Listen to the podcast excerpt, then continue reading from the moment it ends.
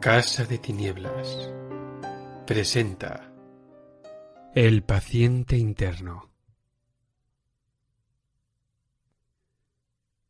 Al examinar la serie, en cierto modo incoherente, de historias con las que he intentado ilustrar algunas de las peculiaridades mentales de mi amigo, el señor Sherlock Holmes, me sorprende la dificultad que he encontrado para escoger ejemplos que respondieran a todos los aspectos de mi objetivo en aquellos casos en los que Holmes llevó a cabo un auténtico tour de force de razonamiento analítico y demostró la eficacia de sus métodos de investigación, los hechos en sí mismos habían sido a veces tan insignificantes o vulgares que no me pareció justificado ofrecerlos al público. Por el contrario, intervino con frecuencia en investigaciones cuyos hechos revestían un carácter dramático o extraordinario, pero en los que su participación fue menos destacada de la que yo, como biógrafo, pudiera desear. El asuntillo que referí en Estudio en Escarlata u otro posterior relacionado con la desaparición del Gloria Scott pueden servir de ejemplos de estos peligros a lo Escila y Caribdis que amenazan siempre al historiador. Puede ser que, en el caso que ahora me dispongo a narrar, el papel que desempeñó mi amigo no sea muy destacado, pero aun así el conjunto de circunstancias es tan extraordinario que no puedo resignarme a verlo en esta serie. Había sido un sofocante día de agosto. Teníamos las cortinas medio cerradas y Holmes yacía en el sofá leyendo y releyendo una carta que había llegado en el correo de la mañana. En cuanto a mí, la temporada que había pasado sirviendo en la India me había habituado a soportar el calor mejor que el frío, y no me afectaba que el termómetro marcara treinta y dos grados de temperatura. Pero el periódico no traía nada interesante. El Parlamento estaba cerrado. Todo el mundo se había ido de la ciudad, y yo suspiraba por los bosques de New Forest o las playas de guijarros de Southsea.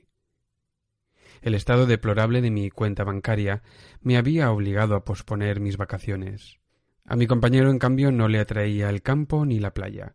Le encantaba estar tumbado en el centro de una ciudad de cinco millones de habitantes sin que nada escapara a su vigilancia, a la espera de cualquier rumor que anunciara un crimen sin resolver. La admiración por la naturaleza no figuraba entre sus muchas cualidades, y el único cambio se producía cuando pasaba de perseguir a un malhechor ciudadano a seguir las huellas de un malhechor campestre. Al ver que Holmes estaba demasiado absorto para entablar conversación con él, dejé a un lado el aburrido periódico, me recosté en el asiento y me entregué a mis pensamientos.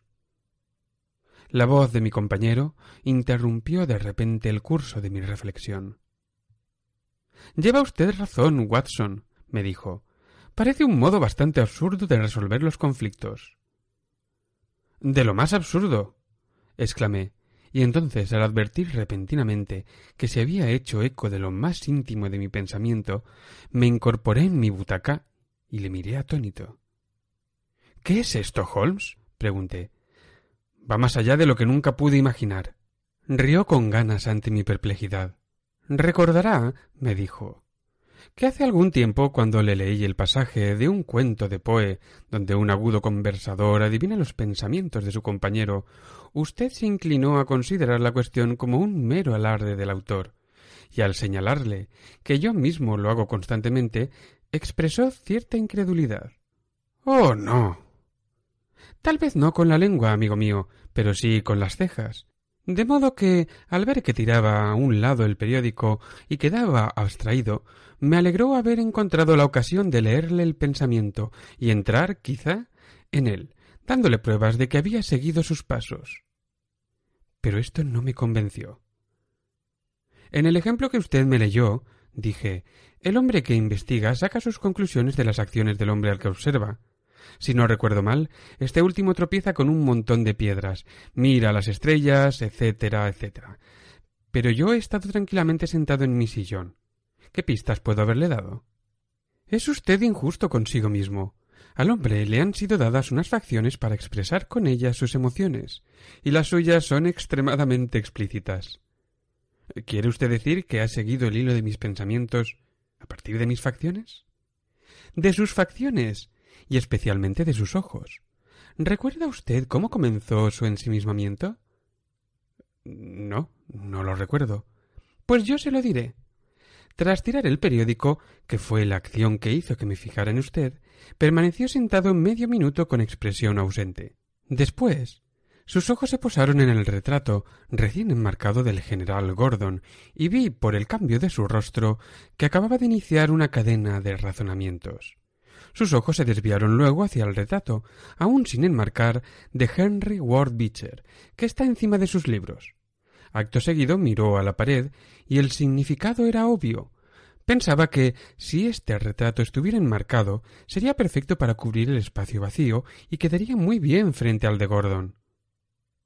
Me ha seguido usted maravillosamente, exclamé. Hasta aquí era difícil equivocarse. Después sus pensamientos regresaron a Beecher y le miró fijamente, como si intentara adivinar su carácter a través de sus facciones. Su rostro, Watson, expresaba una gran concentración. Estaba recordando los incidentes de la carrera de Beecher. A mí no me constaba que no podría hacerlo sin pensar en la misión que el norte le encomendó a dicho individuo durante la guerra civil, porque recuerdo su apasionada indignación ante la forma en que lo recibió entonces la facción más turbulenta de nuestra gente. Había expresado usted su opinión de modo tan contundente que yo sabía que ahora no podría pensar en Beecher sin pensar también en aquel incidente. Cuando, momentos después, vi que sus ojos se separaban del cuadro, sospeché que su mente se concentraba ahora en la guerra civil, y al observar que tenía los labios apretados, los ojos brillantes y las manos fuertemente cerradas, tuve la certeza de que estaba pensando en el arrojo demostrado por ambas partes en aquella lucha desesperada. Pero su rostro se entristeció de nuevo y movió apesadumbrado la cabeza. Estaba pensando en la tristeza y el horror y la inútil pérdida de vidas. Se llevó la mano a su vieja herida.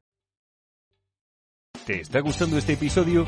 Hazte fan desde el botón Apoyar del podcast de Nivos. Elige tu aportación y podrás escuchar este y el resto de sus episodios extra. Además, ayudarás a su productor a seguir creando contenido con la misma pasión y dedicación.